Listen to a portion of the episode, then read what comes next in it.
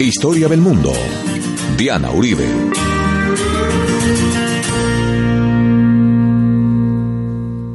Buenas. Les invitamos a los oyentes de Caracol que quieran ponerse en contacto con los programas, llamar al 302-9559, 302-9559 entre semana, o escribir a info arroba la casa de la historia info arroba la casa de la historia o consultar nuestra página web www.lacasadelahistoria.com o las redes sociales y el Twitter.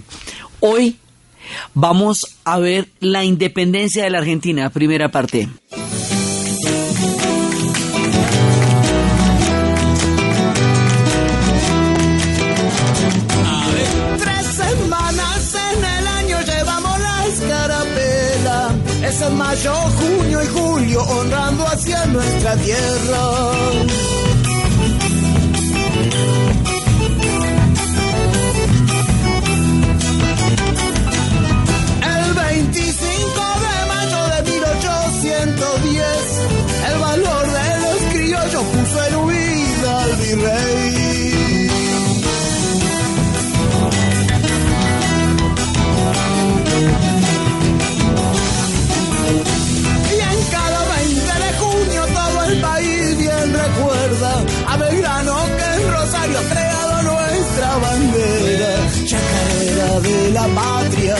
blanca y azul celeste, qué lindo es ser argentino. Vi qué genial que es tu gente. Segunda.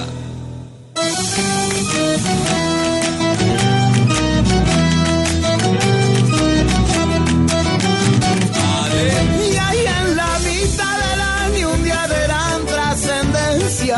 Ese es el 9 de julio, día de la independencia.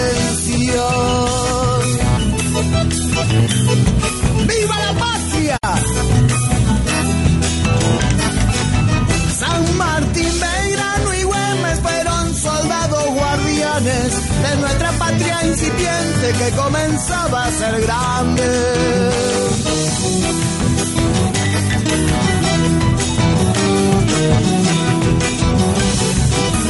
Nuestra patria es nuestra madre, por eso tanto la amamos somos sus hijos, por eso somos hermanos. Chacarera de la patria, su blanca y azul celeste, qué lindo es ser argentino y que Chacarera de la independencia. Con esto empezamos. Bueno, pues vamos a ver lo que dice ahí, así, en ese ordencito, pues desde, el, desde mayo hasta el 9 de julio de 1816 pero esto tiene de ancho como de largo, o sea, no van a creer que eso es así cantadito. Vivido es un poquito más complicado. Resulta que la vez pasada estábamos viendo todos los cataclismos que estaban sacudiendo a Europa y estábamos viendo el tema de la Revolución Francesa y estábamos viendo todo el tema de las ideas de la Ilustración y de las de todo lo que va pasando y cómo esto va a llegar hasta nuestras historias, y va a hacer que los procesos de independencia surjan a partir de las fracturas de la Revolución Francesa y de la era napoleónica en Europa. Entonces, la cosa viene de la siguiente manera. Primero, antes de la fractura napoleónica, antes de que, de que empiece a pasar todo eso, está lo de Trafalgar. Entonces, cuando pasa lo de Trafalgar, los ingleses quedan muy bien montados en la flota, mientras que los españoles pierden toda la armada, lo que hace que la comunicación de los españoles con las colonias sea sumamente difícil. Este es un momento en que los ingleses quieren aprovechar la debilidad de los españoles. Trafalgar es en 1805. Así que en 1806 y 1807, madrugaditos, los ingleses invaden Buenos Aires, así como te digo, tran se meten. Invaden Buenos Aires Hace rato que están ahí dando vueltas y merodeando y echando ojito, y cogen y invaden Buenos Aires, y en ese momento hay el virrey huye, el virrey Sobremontes huye, y le arman esta coplita. Y al primer cañonazo de los valientes, se marchó Sobremonte con sus parientes. Así dice la copla. Entonces, o sea, el virrey huye, deja un vacío de poder, huye en el momento en que los ingleses entran a invadir Buenos Aires. A ver, esto, como así? Entonces ahí había un personaje eh, que es francés, que es el que va a terminar haciendo la defensa de Buenos Aires, que es Santiago de Liniers. Entonces, Santiago de Liniers encabeza la resistencia y hace una, una gran eh, respuesta militar y Santiago de Liniers termina sacándolos de Buenos Aires, o sea, resistiendo la invasión con los criollos. O sea, la gente, porque de todas maneras, pues hay, hay toda una afiliación hasta ese momento al imperio español y una cosa es el imperio español y otra los británicos. Entonces los criollos apoyan a Santiago de Liniers que es el que va a repeler la invasión y por eso es que se hace esta copla de al primer cañonazo de los valientes. Los valientes son todo este combo de criollos que están apoyando una resistencia armada que hace Santiago de Liniers y que saca a los, a los ingleses de ahí. Pero ellos alcanzaron a sacar de ahí un tesoro grande y ese tesoro les abre la galla. Entonces van a mandar una segunda invasión eh, convencido, está, estamos en por barco, las noticias tardan un montón de tiempo, todos los ingleses, todos entusiasmados, van a mandar una segunda invasión. Y resulta que en el momento en que ya van a llegar, esos lejos, ¿no? De Inglaterra, Argentina, pónganse a ver que eso es lejos. Lo vamos a ver ahora y seguirá siendo lejos para la época de las Malvinas por más, ya veremos. Entonces, cuando ya van llegando, les dice, pero esta vez querían mandar una, una invasión, era por Chile. ¿Sí? A ver si cogían ambos laditos. Entonces en ese momento les dicen, no, no, no, no, no, no, mentiras, Buenos Aires se perdió, la, repelieron la invasión. Ah, entonces ya tienen que volver, ya no alcanzan a hacer el, el vuelto por Chile, sino que van a volver a intentarlo. Pero ya no lo van a intentar por Buenos Aires, lo van a intentar por Montevideo. Entonces se van a meter por Montevideo y de Montevideo los van a volver a sacar. Entonces, cuando los van a volver a sacar de Montevideo, dicen, bueno, vamos aquí, vamos a hacer un experimento, porque ya, ya se ve que una invasión directa, directa, eh, tal, tal cual, no la podemos enfrentar. Mientras tanto, a Santiago de Liniers lo nombran virrey. A falta de virrey nombran a este tipo, este tipo es francés, ¿ok? Entonces, hasta aquí no hay problema, pero lo va a ver. Entonces, él efectivamente repele la invasión de Montevideo. El que organizó la invasión va a ser llevado a corte marcial en Inglaterra por haber perdido algo que había ido a invadir. O sea, lo van a degradar y todo porque quién lo manda a ir a invadir por allá y no poderse quedado con lo que iba a conseguir allá. Entonces, en este momento, cuando estamos en, este tirella floja de los ingleses tratando de meterse allá, los ingleses no quieren crear colonias allá.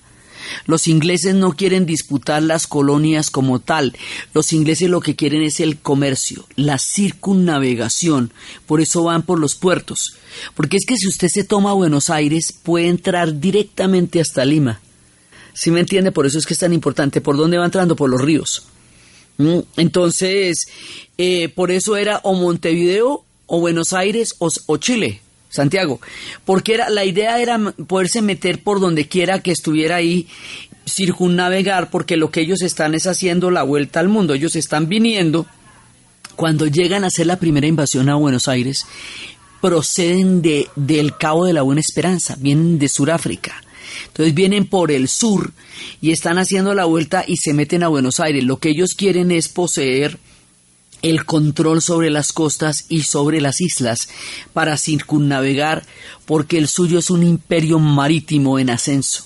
Por eso es tan importante. Entonces ahí como había piratería y ahí había contrabando y ahí siempre había una zona, digamos, que, que de fácil acceso, entonces se meten, pero no les resulta.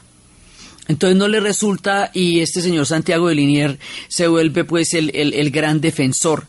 Y hasta ahí vamos bien con Santiago de Linier. Pero va a haber un problema. Cuando la fractura napoleónica, cuando la invasión de Napoleón a España y después cuando nombre un rey francés ahí ya es la cosa con Santiago de Linier cambia de color porque el hombre es francés, ¿ve? Entonces, antes no importaba, pero es que con un rey eh, francés en, España, pues esto lo que puede pasar es que tan se le termine entregando todo el virreinato a Napoleón. Eso sí tampoco es chévere. Entonces ahí está, digamos, este cuarto de hora de Santiago de Linieda, que, que en un momento dado fue muy importante porque si no, eso sería de los ingleses. Los ingleses donde, donde se meten no se van, ¿sí? A no ser que no los dejen entrar. Entonces, esto, digamos, vamos a ver un momento en que el virreinato pudo haber sido los ingleses. Otro momento en que pudo haber sido los portugueses. Otro momento en que querían que fuera de los peninsulares. Eso va a terminar siendo de los argentinos. Vamos a ver cómo es que se hace esta vuelta, porque eso tiene su, tiene su cantidad de, de intríngulis antes de que lleguemos a poder cantar esta chacarera de la independencia con la que estábamos empezando el programa. Entonces van repeliendo de allá. Entonces, devolvámonos a España. ¿Qué está pasando en España? O sea, en Buenos Aires dos invasiones inglesas fracasan. ¿Sí? Entonces ahora nos vamos a devolver a España a ver cómo es la vuelta en España. En España pasa lo siguiente. Hay una división entre Carlos, el rey Carlos y Fernando VII, padre e hijo. Entonces, en ese momento, cuando hay esa división entre ellos dos, es cuando Napoleón empieza la gran invasión. Habíamos dicho con la Revolución Francesa que cuando intentan invadir la Revolución Francesa se arma el ejército napoleónico y, mejor dicho, que la mejor defensa decide Napoleón es el ataque. Entonces lo que va a hacer es armar un ejército como Europa no ha visto y va a invadir íntegra toda Europa.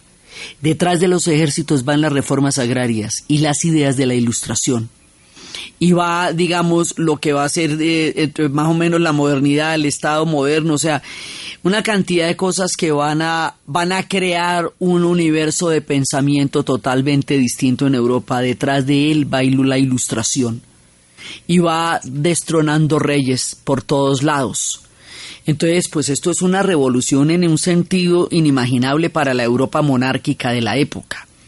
Entonces, él comete dos errores muy grandes, meterse en España y meterse en Rusia. La campaña en Rusia le va a costar a Napoleón todo lo que logró y la de España se le va a volver un dolor de cabeza permanente.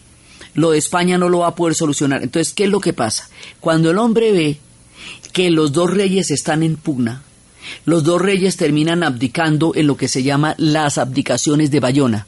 El uno abdica en favor del otro y entonces ahí y el otro abdica a su vez. En esa pugna de poder se va a generar un vacío. En ese vacío de poder, Napoleón va a montar a su hermano José Bonaparte, al que le decían Pepe Botellas, que entre otras cosas el hombre no era ni alcohólico ni nada, no bebía, sino que pidió vino para todo el ejército. Entonces, ¿qué pasa? Napoleón le había pedido a los reyes de España un permiso para atravesar el territorio español con miras a tomarse Portugal para impedir eh, que los portugueses aliados de Inglaterra vayan a permitir que Inglaterra desembarque por Portugal y se tome la península ibérica. Esa es la vuelta. Sí, ya en otra ocasión los portugueses habían permitido que los ingleses pasaran por ahí, esto para allá y de para acá. Entonces, ¿qué pasa? Ese tratado se llama el Tratado de Fontainebleau. Y ese tratado es un tratado mediante el cual los reyes de España consienten y permiten que Napoleón atraviese la península para llegar a Portugal. ¿Ok? Esa es la vuelta. Pero resulta que Napoleón invade, no atraviesa el territorio para ir a Portugal, sino que invade España. Hace, detiene a los dos reyes, los arresta y va a montar a su hermano como rey. Esto se sale de todo lo pactado en el Tratado de Fontainebleau. Siempre decimos que es como cuando uno está haciendo cola para entrar a cine y alguien le dice que si lo deja pasar por la cola para el otro lado y usted lo deja pasar y ahorita que se le cuela con 20 amigos y usted queda al final de la cola del teatro y dice, y no, pero no, usted lo que iba era pasar por aquí, me estaba pidiendo un paso. No me está pidiendo que lo deje entrar con sus 20 amigos y quede yo en la última cola del cine para ver si logro entrar o no. Entonces, aquí, se le, no fue lo pactado en, Fontainebleau. En Fontainebleau no dijeron invade España, nombre un rey extranjero, divida, la, eh, rompa el imperio español. No, no, porque tampoco. Entonces, pero eso es lo que va a pasar. O sea, a este man se le da la mano y se toma el codo. Entonces lo que va a pasar ahí es que de buenas a primeras, cuando se dan cuenta, han nombrado un rey francés, José Bonaparte. Él no era mala persona en sí mismo, no era ni un tipo incapaz ni mucho menos, sino que la situación de su nombramiento es muy trucha y eso es lo que va a hacer que la gente le va a tener tanta bronca. Entonces, al nombrar un rey francés, se fractura toda la corona española, porque los reyes están en la cárcel y está mandando un man francés, así de simple. Entonces hay una junta que se vuelve como la Junta de Resistencia, la Junta en Sevilla, que es donde prácticamente está representado lo que queda del gobierno español, mientras lo, lo está mandando Napoleón. ¿Ve? Entonces esa fractura del, del, del imperio español, esa fractura de España como tal, ese despelote que va a formar, va a crear un efecto en las Américas. Entonces, por un lado, hay gente que quiere las ideas de la Revolución Francesa, que sabe que esas ideas son sumamente progresistas, entre ellos Francisco de Goya. Aquellos que creen en las ideas de la Revolución Francesa, en la Ilustración, y consideran que esas ideas son y deben ser importantes en la historia de España, se les llama los afrancesados. Pero resulta que los afrancesados, cuando ya hay un rey francés, pues son vistos como traidores porque pues el rey es francés. Entonces, eso es lo que pasa con Goya. Goya que tanto esperaba que llegaran las ideas de la ilustración a España y resulta que llegan a través de una invasión. Y después de esa invasión va a haber fusilamientos. Y ya cuando el hombre ve que hay fusilamientos, dice esto así no es chévere. Por muy bonitas que sean esas ideas, si es oprimiendo a un pueblo y fusilando a un pueblo como se le impone, ni así saben bueno. Entonces ahí es cuando él dice que si eso se hace en nombre de la razón, el sueño de la razón crea monstruos. Y en ese momento su obra se ensombrece definitivamente, que es el último periodo en Bordeaux, cuando todas esas alegres fiestas populares con todos estos personajes de, del pueblo raso divirtiéndose en su colorido de la primera época de su obra se va volviendo una cosa completamente sombría, como se ensombrece el alma de Goya al final, cuando la contradicción lo termina matando, porque es que esta contradicción es la que hace que las que España no entre a la modernidad. A la hora del té España va a quedar rota y va a quedar rota mucho tiempo, mucho mucho tiempo. Las cosas que se producen la fractura profunda que se va a producir con la invasión napoleónica la va a arrastrar España hasta la mismísima guerra civil en el siglo XX, en 1936, y esto le va a costar el imperio. O sea, después de la fractura napoleónica, la historia de España va a cambiar drásticamente. Y la historia de América también.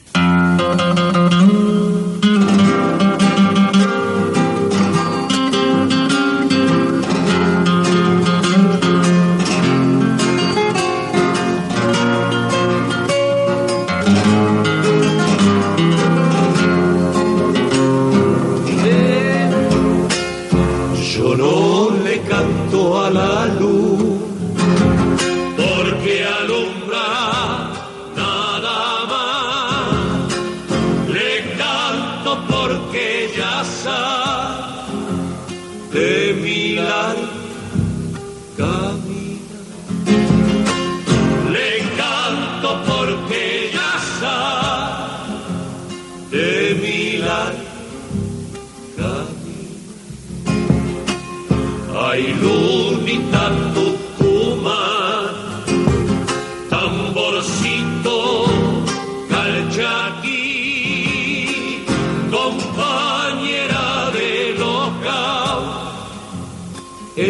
Cuando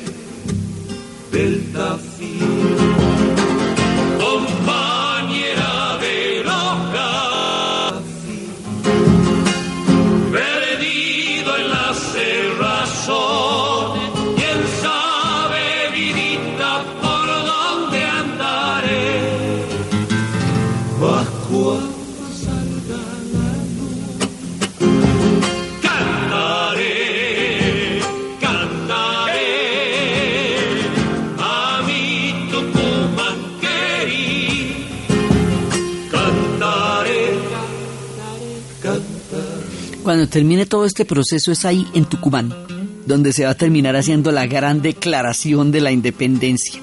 Por eso nos va acompañando en este proceso la luna tucumana. Entonces resulta que el vínculo de las colonias americanas del sur con el imperio español está dado a través de la corona. Esa es toda, porque fue el nombre del rey de España que se reclamaron las tierras cuando se dio el proceso de conquista y colonización de nuestro continente. Entonces, si el rey no está, el que es el mero mero, entonces tú y yo, ¿qué venimos siendo? ¿Qué pasa cuando hay un rey francés? ¿Qué pasa cuando los reyes españoles, en nombre de los cuales se hizo toda la vuelta, están en la cárcel? ¿Qué pasa cuando hay una junta en, en Cádiz? ¿Qué pasa? Entonces, esta junta de Cádiz va a ser el modelo político que lo que va a hacer es reproducir los movimientos de juntas, o sea, esto lo que va a hacer que se hagan movimientos de juntas en toda la América Latina y eso es lo que va a ser el primer paso hacia la independencia. Entonces el movimiento de juntas es un resultado, es una consecuencia y es una reacción de todo el mundo americano a lo que está pasando en España, a la Junta de Cádiz y a la fractura del poder. Entonces ahí es donde empieza esa historia que está ocurriendo en Europa a convertirse en una parte importante de lo que va a ser nuestra propia historia y aquí es que nos vamos para la pausa.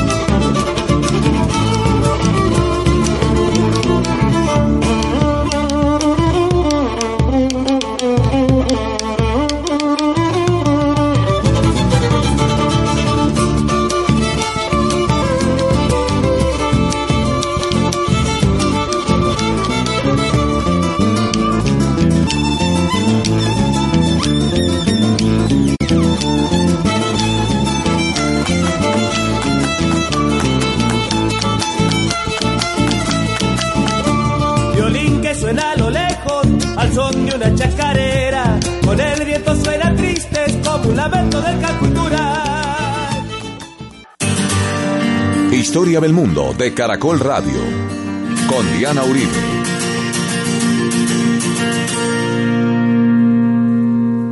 ¿De dónde viene ese viejo? Hay ser del mismo su país. Dicen que ha quedado ciego tanto llorarle a la telecita.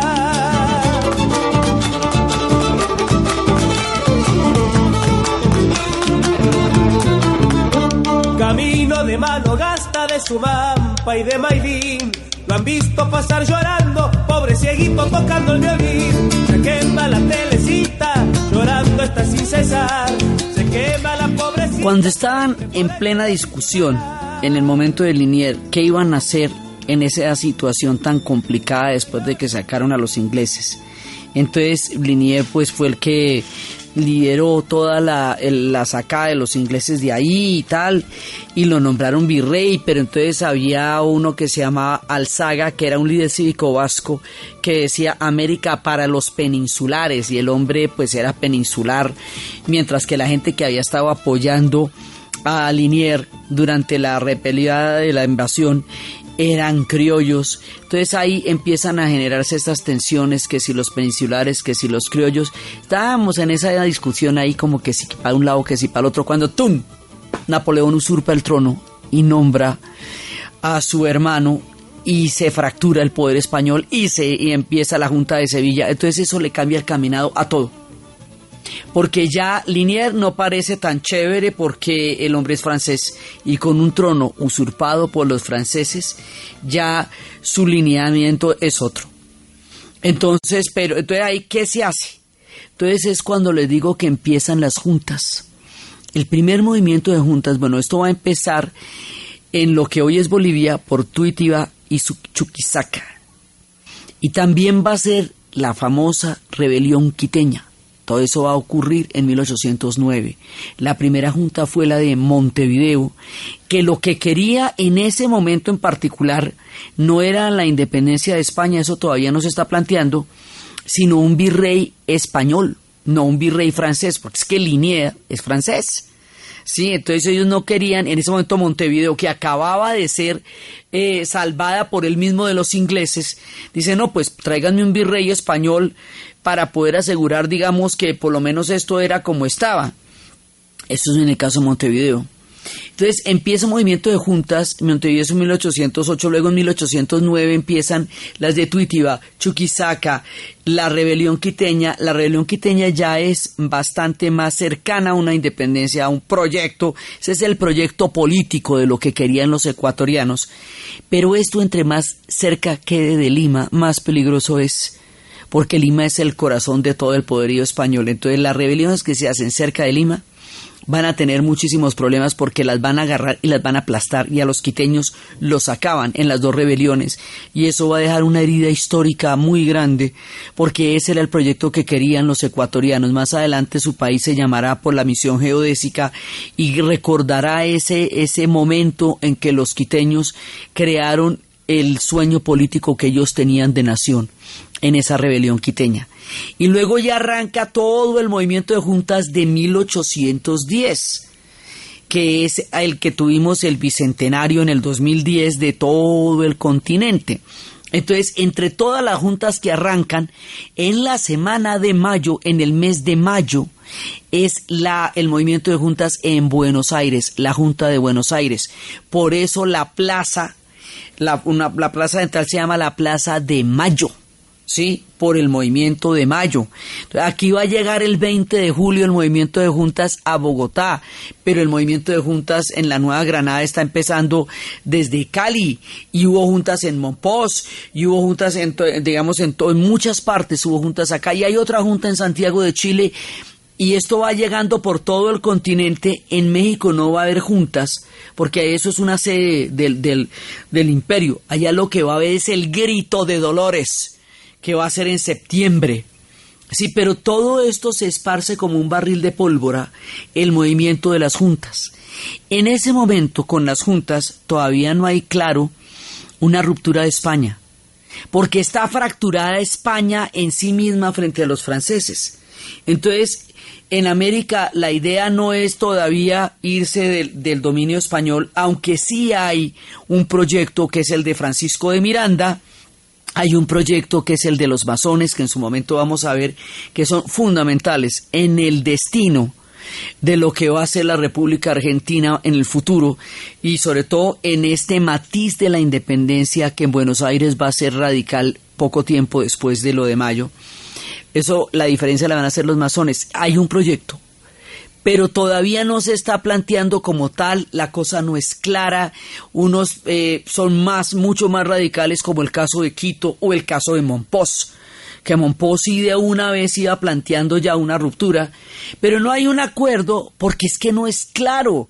Vean, no existían las microondas, no existían los noticieros, imagínense cuatro meses en barco, llegaban aquí las noticias de una situación tan confusa, España rota por dentro, sale una resistencia contra Napoleón y que también termina siendo una resistencia contra las ideas napoleónicas y contra los afrancesados, lo que hace que el país se rompa por dentro. Hay un movimiento guerrillero que se conoce como tal, las primeras guerrillas que se van a levantar contra los ejércitos de Napoleón y les van a dar con esas grandes navajas típicas albaceteñas con asta de venado.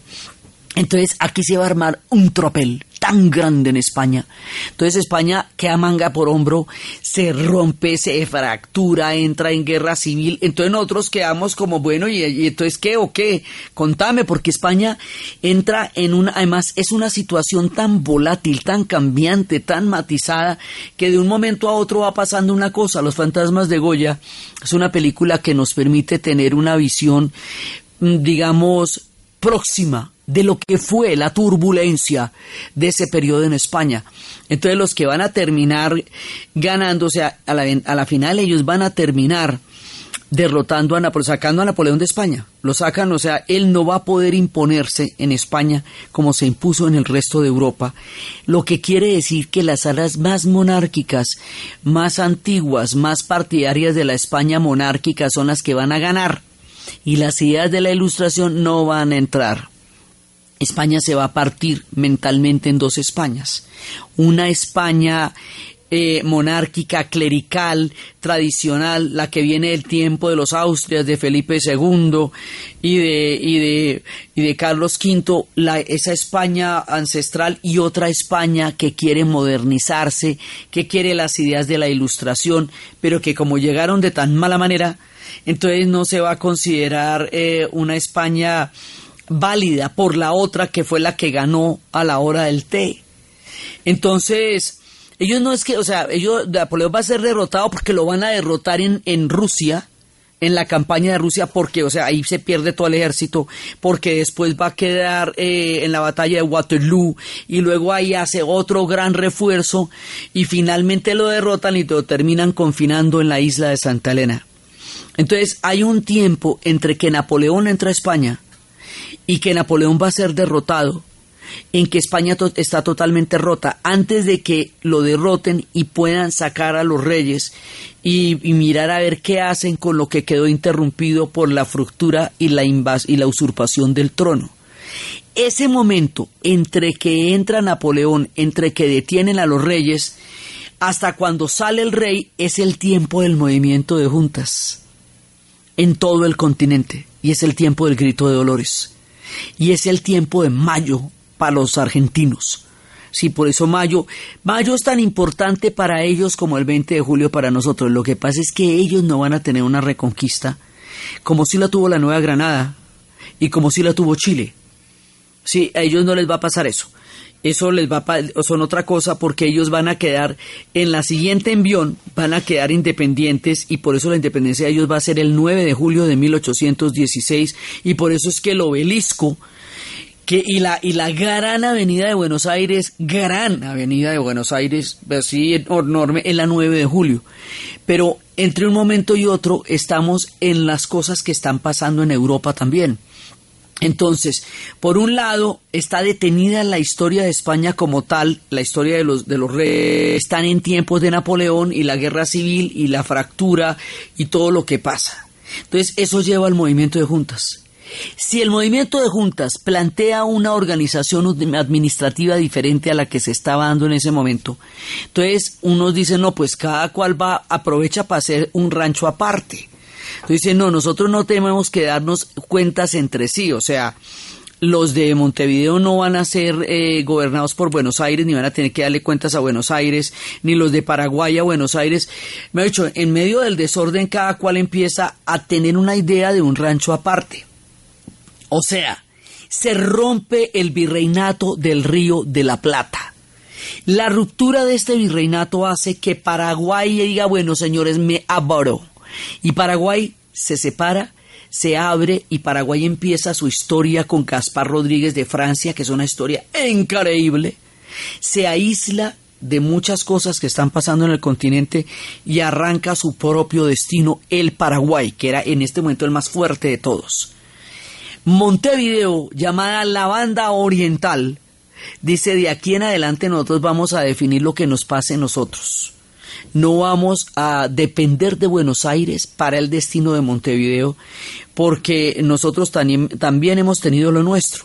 Y más adelante va a haber una persona que va a sellar, digamos, ese, esa voluntad de la gente de Montevideo, de la banda oriental, que va a ser Artigas, el gran héroe de los uruguayos. Y Buenos Aires tiene su propia junta también. Entonces se rompe el virreinato mientras se rompió España. Entonces cada cual viendo a ver por dónde coge. Este es un periodo de una gran confusión.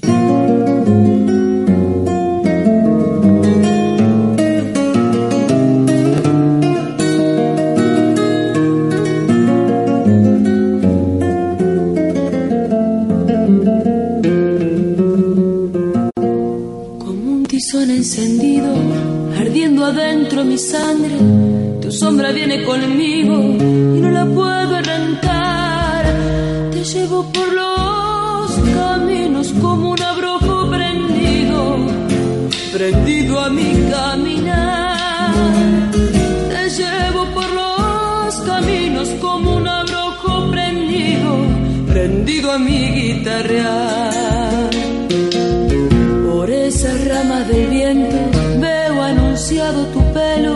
En los alambres del tiempo girones de soledad. Se deshilacha el recuerdo sabiendo que estás muy lejos y que ya no volverás. Se deshilacha el recuerdo sabiendo que estás muy lejos de aquella nuestra verdad. Estremecidos de cielo.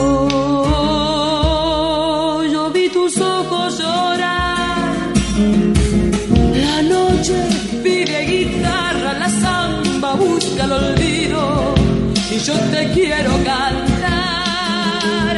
La noche pide guitarra, la samba busca el camino, yo no te puedo olvidar.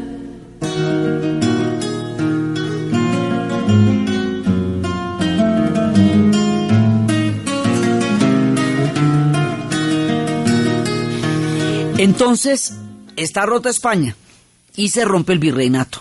O sea, esta organización administrativa de las reformas borbónicas que habíamos montado en 1776 se rompe aquí, en este momento, en 1810, cuando se da la usurpación del trono y cuando está pasando todo eso y el movimiento de juntas. Y al romperse el virreinato, cada cual tiene un proyecto diferente de lo que va a ser en ese momento el, el futuro. Pero todo esto pasa día a día, momento a momento. Acuérdense siempre que la gente hace la historia con la información que tiene en ese momento. La confusión de lo que está pasando en España y el impacto que eso tiene sobre los virreinatos hace que no haya ni claridad sobre para dónde coger porque esto no había pasado nunca. El imperio español no se había resquebrajado de esta manera desde que se logró montar allá hasta donde se logró montar allá. Entonces aquí hay un enredo muy grande y mientras tanto hay varios proyectos.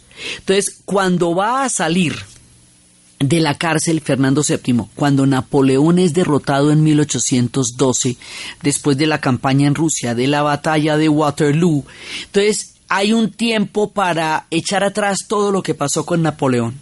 Ese tiempo se va a llamar la restauración porque van a restaurar a los reyes en los tronos de donde Napoleón los destronó.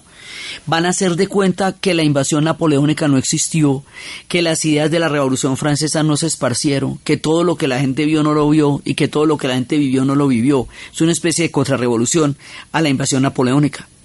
Entonces, van a volver a poner a todos los reyes. Napoleón va a quedar en Santa Elena, que eso es en el carajo, para que no se vaya de allá y al hacer este periodo de la restauración van a sacar de la cárcel a Fernando VII, el deseado, porque muchas de las juntas se hicieron en nombre del rey, decían que viva el rey abajo el mal gobierno, o que queremos un virrey español, como en el caso de Montevideo. O sea, había todavía mucha gente que tenía fidelidad y adhesión al rey de España y que lo que estaba protestando era porque se había roto la autoridad del rey de España a manos de la usurpación del trono por parte de los franceses. Hasta ahí vamos.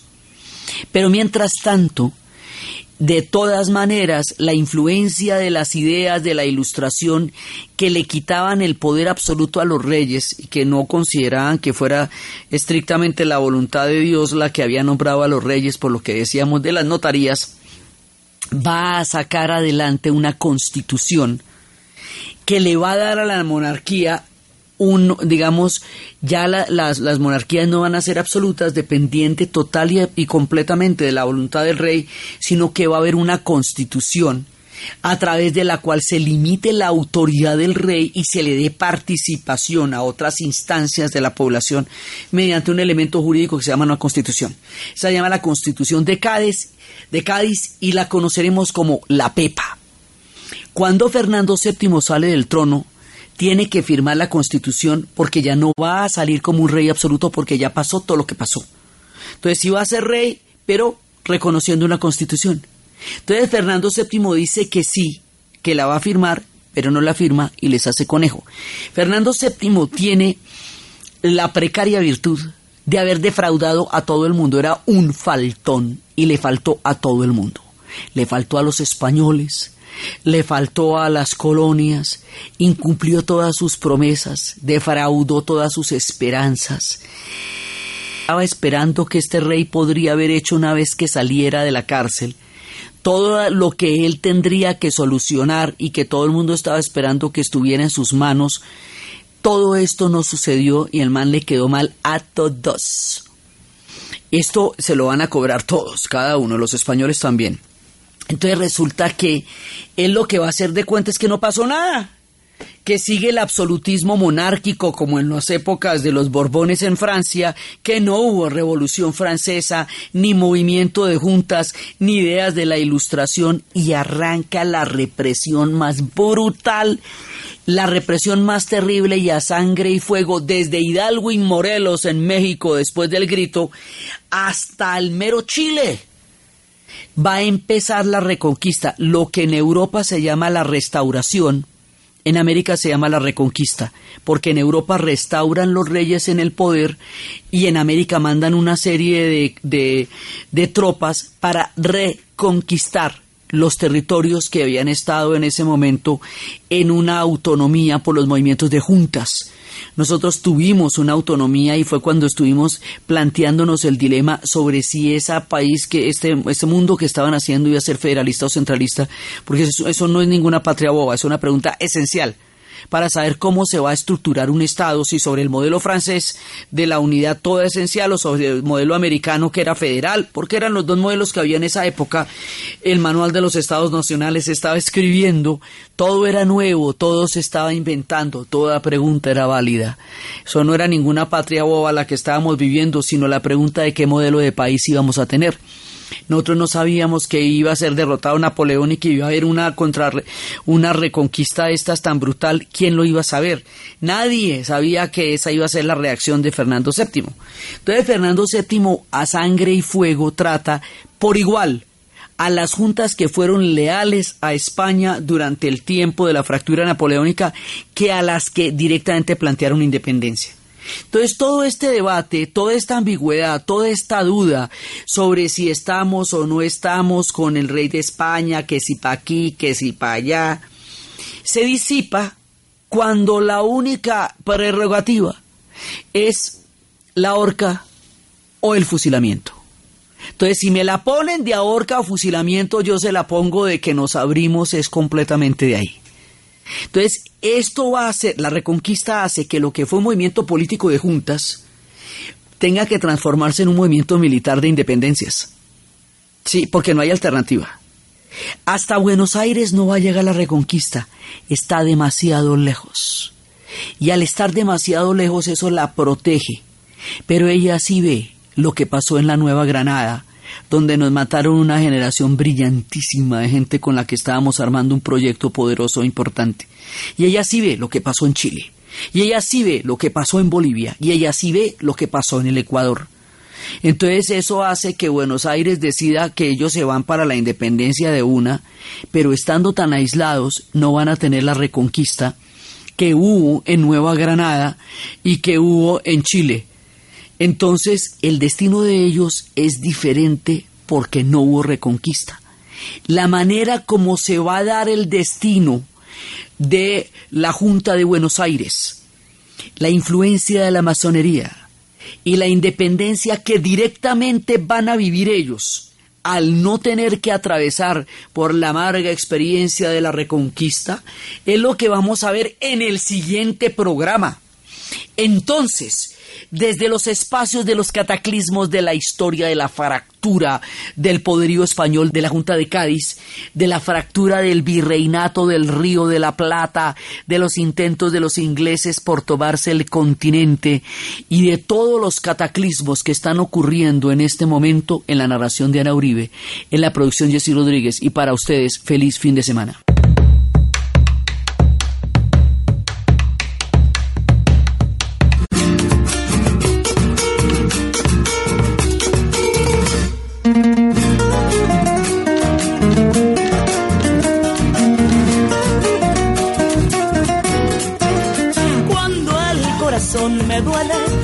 siempre lo juro cantando. Se me despechó en el alma como si fuera un milagro.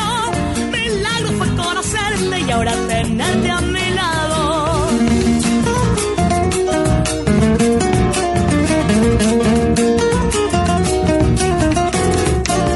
Tu amor revivió la llama que se me estaba apagando. Recorriendo mil caminos, no sé qué